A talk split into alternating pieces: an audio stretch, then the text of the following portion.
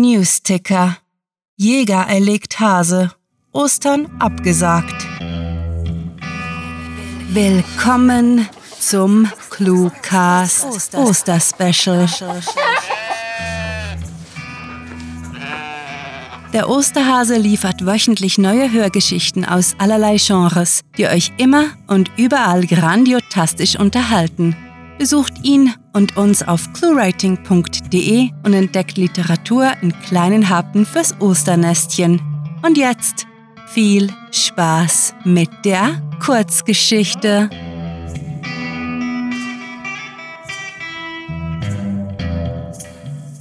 Osterspecial Märchen unterbrochen.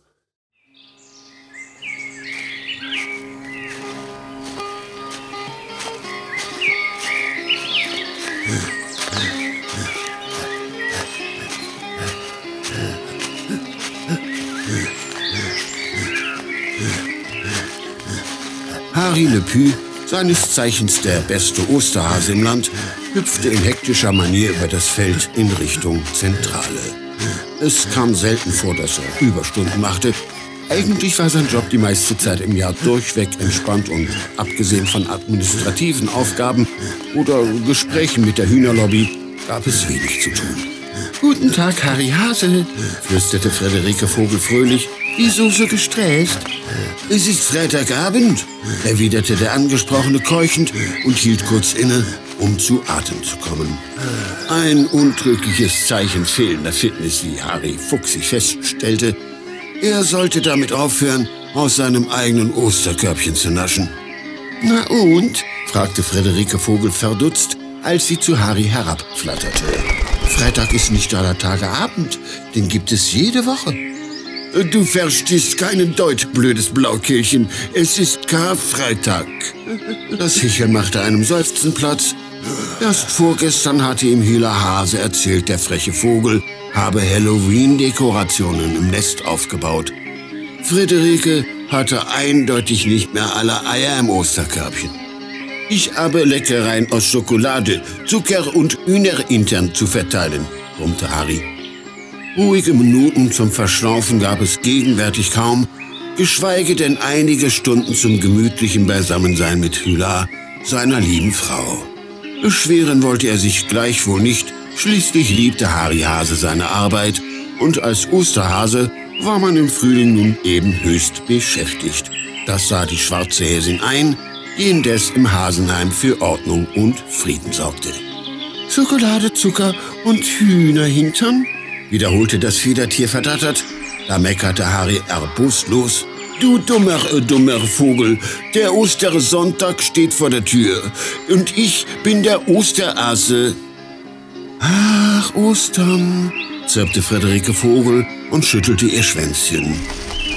Der Hase war nicht zum ersten, vermutlich nicht zum letzten Mal unhöflich. So war das halt mit den Hasen, deren Charakter ist arroganter als ihre Sprünge hoch. Das passt ja wunderbar. Sag, Harry, fuhr das Vögelchen fort, kannst du mich am Sonntag noch mal an das Fest erinnern? Was interessiert dich, Ostern? rotzte der Rammler räudig. Na, damit ich der großen grauen Häsin einen schönen Feiertag wünschen kann.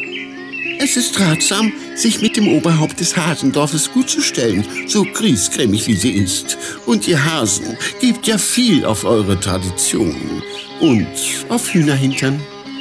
Da hast du natürlich recht, stimmte ihr Harry zu und nahm sein Klemmbrett mit dem Lieferschein der letzten Eierkartonladung zur Pfote.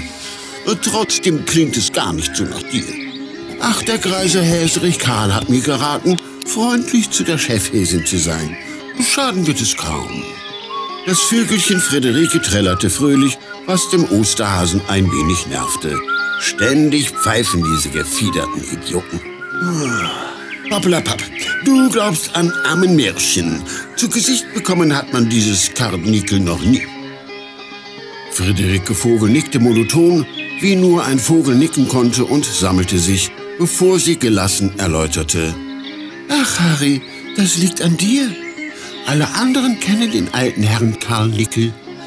Du hast einfach ständig deine Nase in den Wolken, träumst vor dich hin und gibst keine Acht auf deine Umgebung. hörst selten genau hin. Deswegen bist du vor drei Festen auf Ingrid Igel getreten. Ach, Oppeln oder Umpeln ist doch fast dasselbe. Bei beiden springt man hoch und fällt wieder zur Erde, murmelte Harry Hase gleichmütig.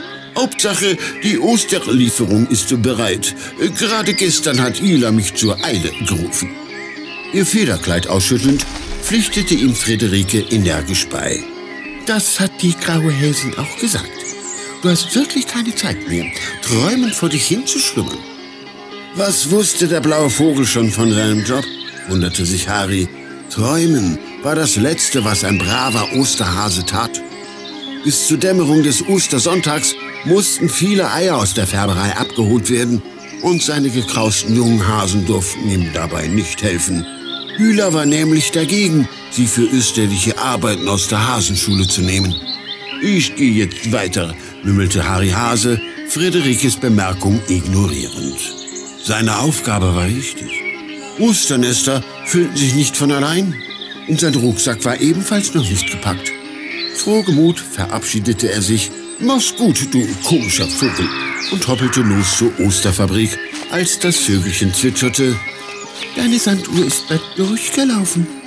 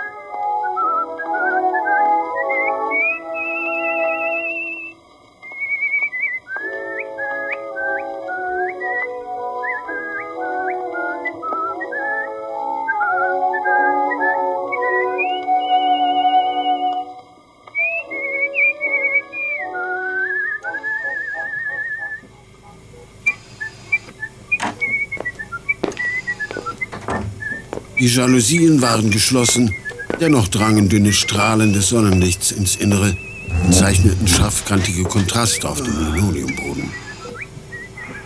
Die Beatmungsmaschine spendete im Zwei-Sekunden-Rhythmus Sauerstoff, störte den Takt des Songs, der stundenlang auf Repeat gestellt aus dem Lautsprecher tröpfelte. Sie starrte reglos auf ihren Ehering, reglos wie der Vater ihrer Kinder.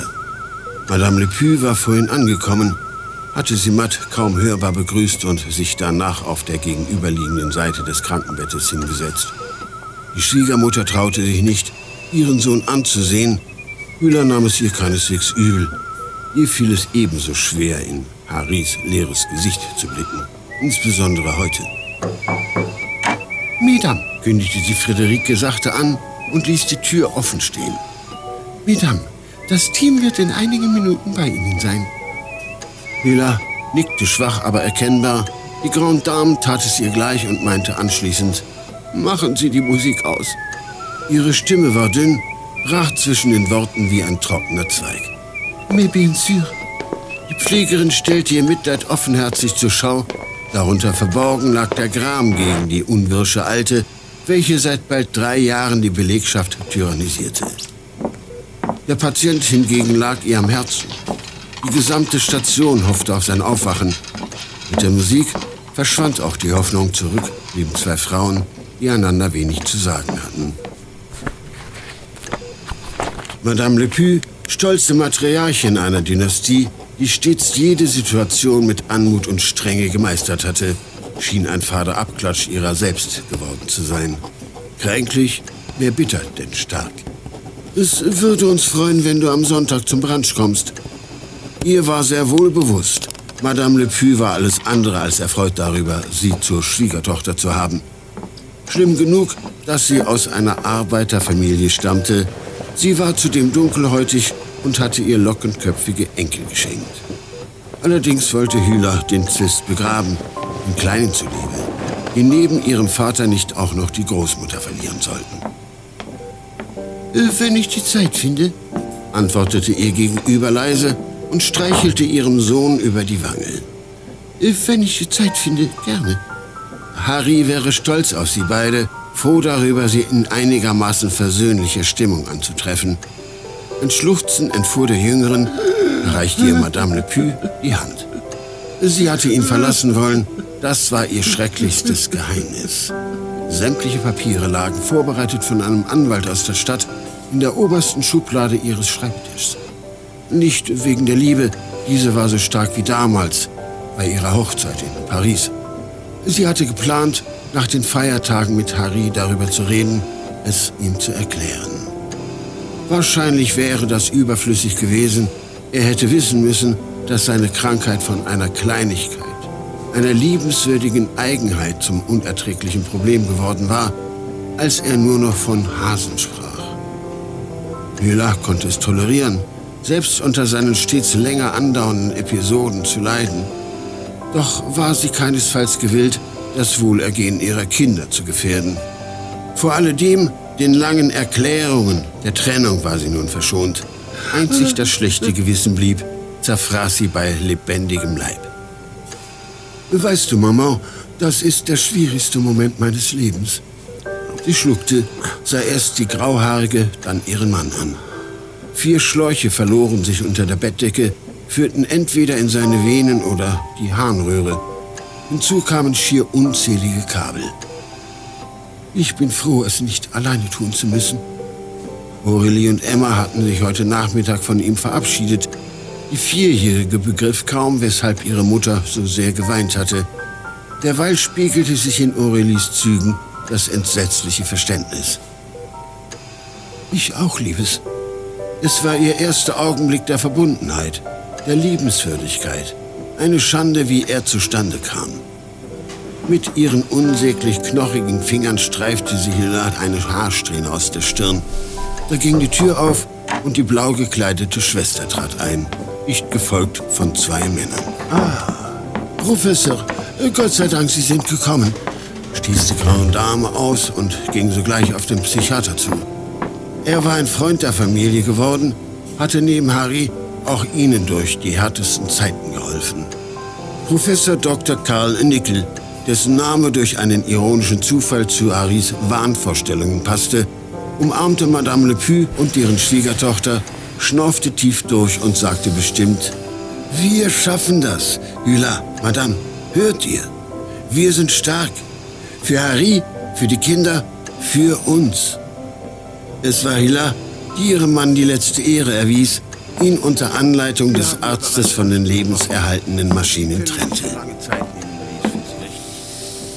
Dann, wenn Sie soweit sind, drehen Sie diesen Schalter. Die Beatmung wird abgestellt, die Herz-Lungen-Maschine ebenfalls. Es ist schwer zu sagen, wie lange es dauern wird, aber nach einer Weile wird Harry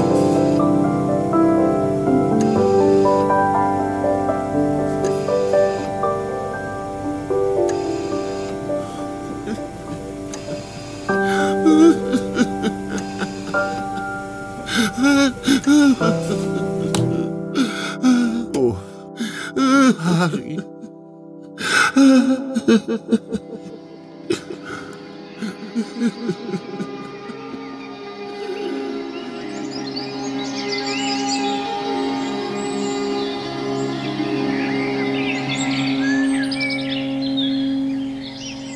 Ostern, Harry. Frohe Ostern.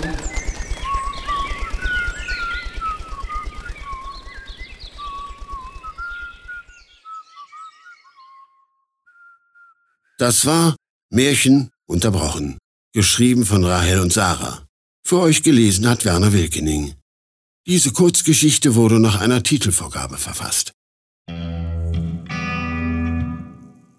Wenn euch diese österliche Hörgeschichte gefallen hat, dann besucht uns auf cluewriting.de, wo ihr ganz einfach zu unseren Social Media Auftritten findet, damit ihr nicht nur unseren Content, sondern ebenfalls die Menschen dahinter auf Twitter, Facebook und Instagram kennenlernt.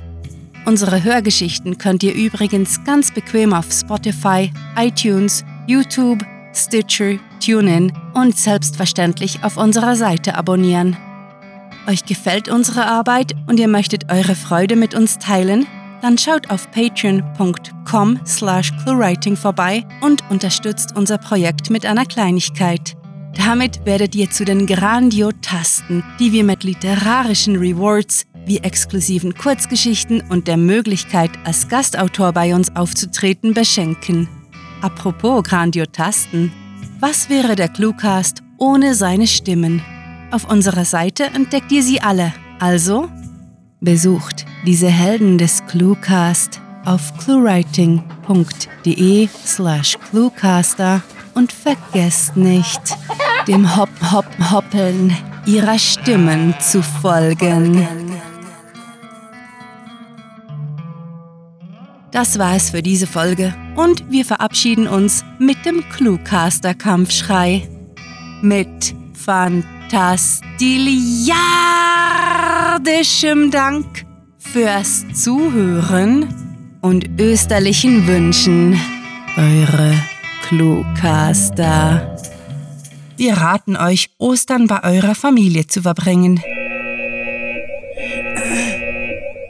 Wir raten euch, Ostern nicht bei eurer Familie zu verbringen.